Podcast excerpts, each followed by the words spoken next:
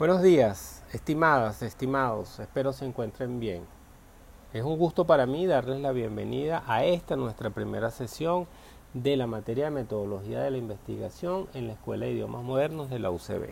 A partir de hoy y continuando con el formato virtual que hasta ahora hemos seguido, comenzaremos a trabajar una serie de problemas vinculados con la forma, la estructura a partir de la cual se pueden afrontar las dificultades académicas y establecer esquemas y patrones a seguir para construir conocimiento científico en nuestra área de investigación.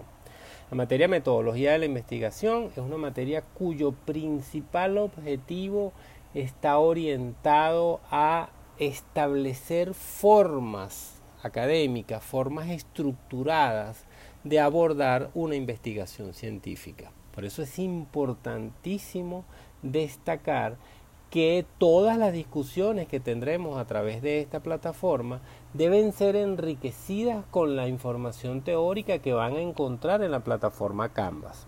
La estructura que he diseñado para esta materia está compuesta en una muy buena parte, una parte importante de la información teórica que ustedes van a encontrar en la plataforma Canvas y que semana a semana iremos enriqueciendo las actividades que eh, necesito que intercambiemos, las conversaciones, eh, las reuniones si son posibles y em, las actividades escritas y adicionalmente, este, esta plataforma, este podcast que está pensado para que, para que sea de fácil descarga, para que sea eh, útil a la hora de eh, pensar en la teoría y compararla con una, con una discusión teórica.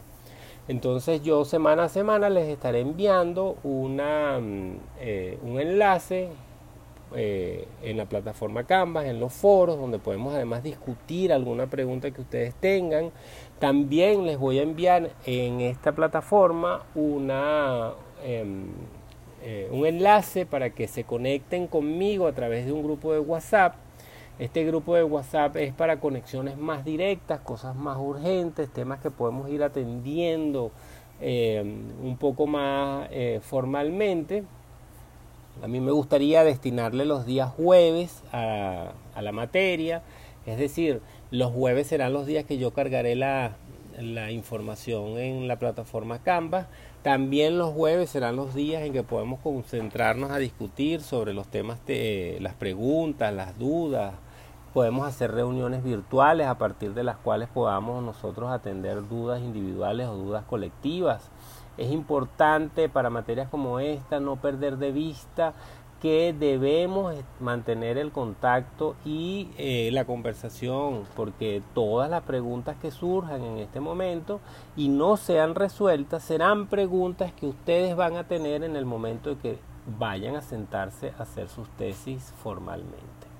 Esta materia, que tiene un fuerte contenido teórico, tiene también el gran compromiso de invitarlos a reflexionar sobre sus posibles temas de tesis. Definitivamente el objetivo de esta materia no es que ustedes culminen un proyecto de tesis acabado, todavía eh, les quedará la materia de seminario de investigación y las conversaciones con sus posibles tutores. Esta materia les tiene como una ganancia adicional que ustedes comiencen a reflexionar sobre sus líneas de investigación, sobre sus áreas de investigación, para que puedan ir construyendo los temas, las preguntas, los problemas de investigación que van a construirse en un futuro en una tesis de grado. En este sentido, la materia metodología de la investigación surge como una oportunidad de discutir y poner en cuestión las diferentes preguntas, las diferentes áreas que puedan ser susceptibles a convertirse en una investigación de mayor alcance. Entonces, nuestro primer paso va a ser, en este proceso de formación, que nos acerquemos a todo el contenido teórico que está presente en la página Canvas que discutamos las preguntas a través de la plataforma de la plataforma Canvas, el correo interno, el contacto a través de la, del grupo de WhatsApp, que discutamos y nos veamos para hacer preguntas, pero también que pongamos en práctica en un proyecto, em, digamos, inicial, en unas preguntas iniciales, generando la discusión, toda esta teoría en función de nuestros intereses de investigación. En mi caso, mm, resalto como un método muy importante para poder eh, discutir los temas que estamos presentando, los temas teóricos que estamos presentando, que esos temas sean llevados a la práctica y lo hagamos a través de las preguntas que ustedes puedan que a ustedes les puedan surgir en su proceso de creación de un proyecto de grado. Estamos claros que no necesariamente, y en esto insisto, no necesariamente este, estas ideas iniciales con las cuales vamos a orientarnos para aplicar la información teórica a lo largo del semestre debe ser, debe culminar en una tesis de grado. Es importante que sepan que estamos en el proceso de creación de un proyecto de investigación, es un proceso que se va nutriendo a medida que ustedes van conociendo más sobre el tema. Es importante destacar además que la investigación es el resultado de profundizar en un tema. Es decir, lo destaco como muy importante, creo que lo repetí, porque no es que ustedes se sienten a inventarse un problema de algo que han escuchado, sino que ustedes profundicen, lean, conozcan una línea de investigación, se sumerjan en una línea de investigación y a partir de ahí nace la problemática. Yo destaco como relevante el hecho de que ustedes no se van a, no, no, la pregunta de investigación no les va a caer de la, del cielo, no van a tener una respuesta ante esa pregunta, sino, eh, digamos, de manera eh, eh, natural, metafísica, sino que la van a tener a partir de profundizar en la línea de investigación. Para mí es importante que ustedes conozcan sus intereses de investigación y que conozcan esas áreas que les han llamado la atención para que puedan profundizar de forma seria en ellas y construir un problema de investigación. Además de la, de la actividad que ya está designada en la plataforma Canvas, con esto de la postulación en las universidades en Estados Unidos, en los doctorados, me he dado cuenta que ellos para iniciar el doctorado te piden una biografía académica. Una biografía académica, palabras más, palabras menos, es cómo tu experiencia de vida se relaciona o se vincula con tu experiencia académica. Cómo las actividades que, has que desarrollas en tu día, en tu vida cotidiana, se vinculan con o las podrías vincular con tu experiencia académica. Y esto es importante por varias razones. Primera de ellas, es que nos permite pensar en perspectiva nuestros intereses y vincularnos con la experiencia que tenemos. Es decir, si usted tiene 20 años estudiando piano, tiene un conocimiento profundo que le va a permitir conocer la, eh, el área y vincular, hacer una lectura comparada, relacionada entre los idiomas y su experiencia en piano. Si usted, por ejemplo, es una persona que le gusta la cocina, que le gusta el fitness, son áreas que ustedes pueden aplicar para ser especialistas en traducción, interpretación. La pregunta sería qué tipo de literatura leen más, qué cine, a qué cine asisten, qué mm, intereses tienen. Entonces a mí me gustaría que ustedes, por favor, y eso me lo envían de forma personal a través del correo interno de la plataforma Canvas, hicieran una pequeña biografía académica. El primer ejercicio entonces va a ser que ustedes construyan esa pequeña biografía, donde me dicen en términos muy concretos, pero también muy claros, cuáles son esa, cuál es esa aplicación que ustedes eh, le han dado a la carrera desde su vida o viceversa un poco entendiendo esa construcción de la biografía como una forma de generar lecturas transversales a la tesis. Una de las características que posee la Escuela de Idiomas Modernos y que a mí que yo la celebro es su actualidad.